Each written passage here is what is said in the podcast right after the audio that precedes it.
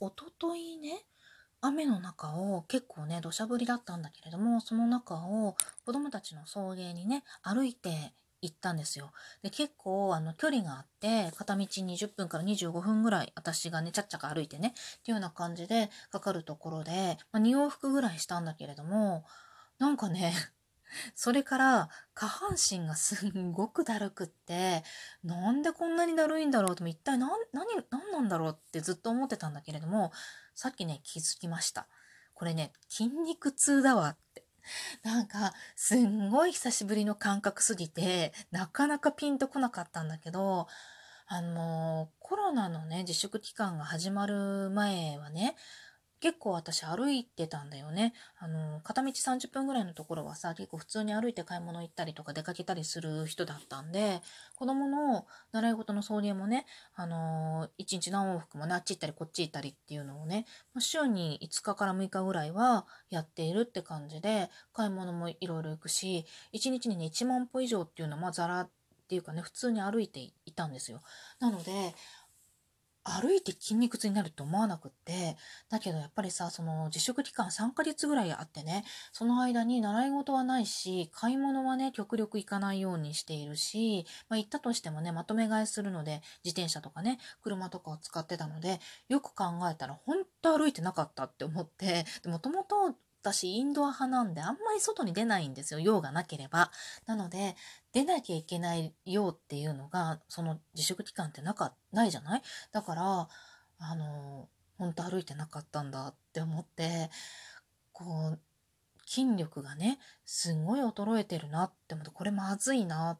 ていうことでねあのこれからねほんと意識して歩いていこうって思ってるんですけれども、コロナもね、なんかね、またね、人数増えてきましたね。ピークの、東京なんかね、ピークの頃と同じような感じになってきたんですけれども、ね、気をつけつつね、筋力戻していきたいかなと思っています。というわけで、今日もなるようになるさ、おはようございます。冬木玲です。この番組は、アラフォー母ちゃんこと冬木玲が、育児のこと、まあ本のことなどね、日常にね、つらつら思っていることなどをいろいろと配信している雑多な番組です。今日は話のネタ探しにね、やっぱりこのお題ガチャをもうガチャガチャしてたんだけれども、そしたらね、どんな時に寂しいと思うっていうのがあって、ああ、もうこれ、あるある、絶対これっていうのがあるっていうのがね、私にはあるんだけれども、あのさ、友達が、とかね、友達じゃなくても全然いいんだけど、あのー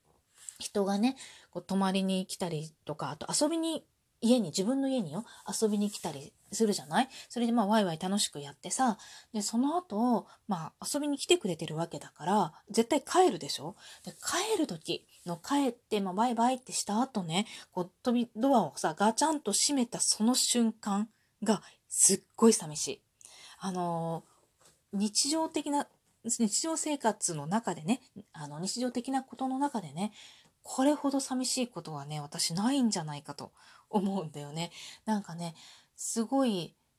取り残された感っていうか、みんなが帰って、あとね、みんなが帰った後、みんなでワイワイやった後の名残っていうのがあるじゃない？いくら片付けをしてくれててもね。でその名残の中にね、自分一人が取り残さ取り残されてるね、感じがして、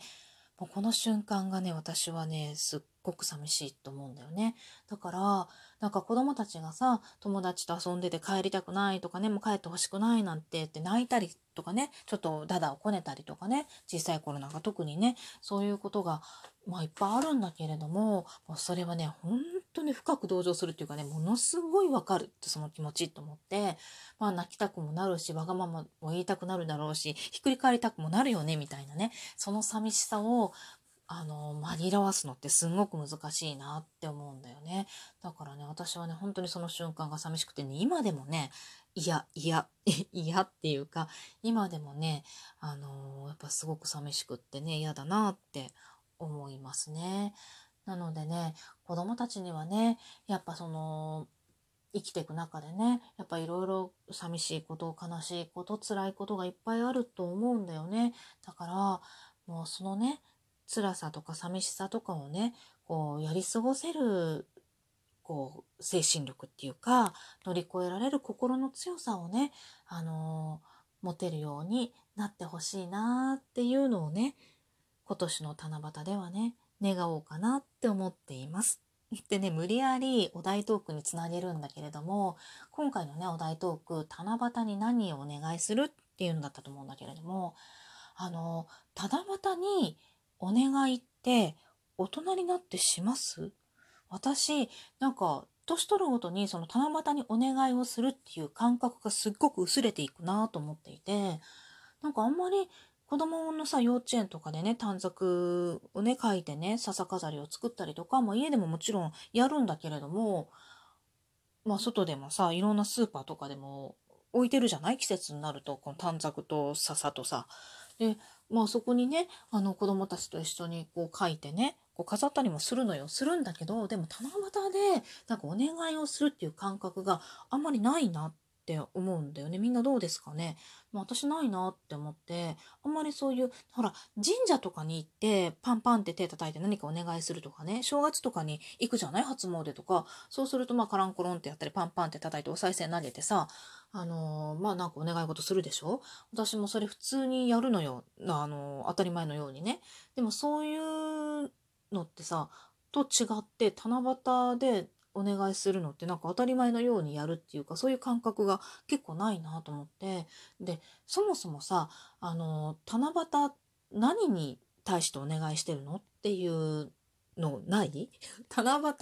の七夕でお願いするね、お願いする先が結構明確じゃないよねって思うの。神社とかに行ってパンパンってお願いする先は神様でしょ？もう決まってるじゃない。お寺行ってパンパンする人いるかな？パンパンしてお願いする先を、あの、仏さんでしょ？で、なんか、神様、仏様とかってパンパンとかってやるじゃない？なんか都合のいい時だけだよ、だけどさ。でも、それお願いする先がすごい明確だと思うのよ。でも、七夕ってそのお願いする先があんまり明確じゃないよなって。もちろん七夕のさ、あの、童謡、笹の葉サラサラってやつね。あそこにはさ、あの、空から見てるって星様がね、空から見てるって短冊をね、五色の私が書いた五色の短冊を、まあ、空から見てるなんてフレーズがあるから、だからまあ、お星様に向かってね、お願いしてるんだろうけれども、じゃあ一体七夕のお願いする、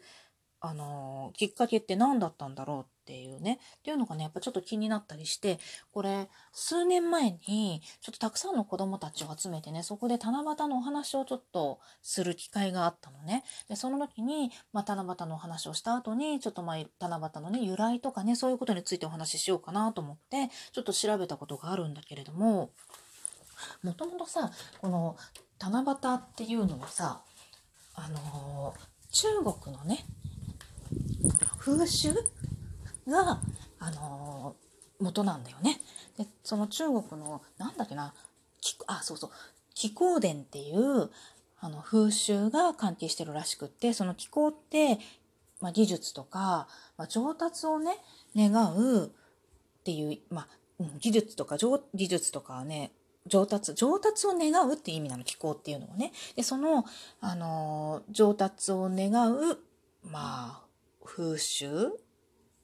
で、その織姫にね、あやかってね、この裁縫の上達を願う儀式だったらしいのよ。で、その、そこから多分、あの、何かお願い事をね、するっていうのにつながったんじゃないかと思うんだけれども、だから、この願い事をする先っていうのは織姫なんだよね。だから、まあ、空から、お星様がね、空から見てるわけだよ。って思って、あ、なるほどと思って、じゃあ織姫に願い事をしてるのかって思ったんだけど、なんとなくピンとこない、なんとなくピンとこないっていうか、なんとなくこう、あのー、じゃあ願おうみたいな気になれなくてさ、もともと、あの、彦星も織姫も、まあ、お互いさ、こう、ね、愛し合って、まあ、仕事がおろそかになって、で、天の神様がさ、あの、二人を引き裂いたわけじゃない。それで、ちゃんと仕事をすることを目的っていうか、まあ、えっと、約束にしてね、一年に一回だけ会わせてあげるよ、みたいなお話だったと思うんだけれども、そこに何かお願いをするっていう感覚が伴ってこないのよね で、だからなんか、こう、するのよ、するのよ。子供たちと一緒に探索になんか書いたりもするの。するんだけど、なんかここなんか願ってる感じがあんまりなくってさ、うん、ね、みんなどう、どう、どう、どう、どう？願い事を叶えてくれるのは織姫なんだけれども、でもまあもともとね、願い事なんてね、あのーお願いするんだけどさ、叶えるの自分じゃない？自分の努力で、まあ、いろいろ叶えるわけじゃない？だから、まあ、七夕の、あのー、まあ、七夕の儀式はさ、願い事を書いて、えっと、その、子供はさ、絶対、まとえた願い事してるじゃない？これ上達を願う儀式でしょ？だから、えっと、お医者さんになりたいとかさ、あの、博士になりたいとかさ、あの幼稚園の短冊とか見るとさ、ほんとそうやって可愛いこといっぱい書いてるの？でもそれってみんな、あの、まあ、上達を願ってるわけだよね。すごいね、的を得た願いだなとは思うんだけれども、その願いってさ、上達を願うっていうことはさ、自分の努力なしにはできないんだよね。だから、まあ、七夕のね、この短冊を書いて願う儀式とともに、あの、努力をするっていうかね、そういうきっかけをね、努力をして、願いは自分がね、努力をして叶えていくものなんだよ、なんていう話をね、まあ、ちょっとしたんだけれどもね、現実的すぎたかな。なんかね、そういう子供たちにはね、そういう、まあ、声かけがね、できたらいいのかなっていう、七夕のね、一つのイベントとしてね、うん、こう、笹をね、こう飾って、最後こう燃やすじゃない？燃やしながら、努力を、まあ、願う。努力のできる自分になることを願ってもいいんじゃないかなって思いました。ちょっとなんかあんまりちょっとまとまってなかったな。でもまあ、というわけでね、今日もありがとうございました。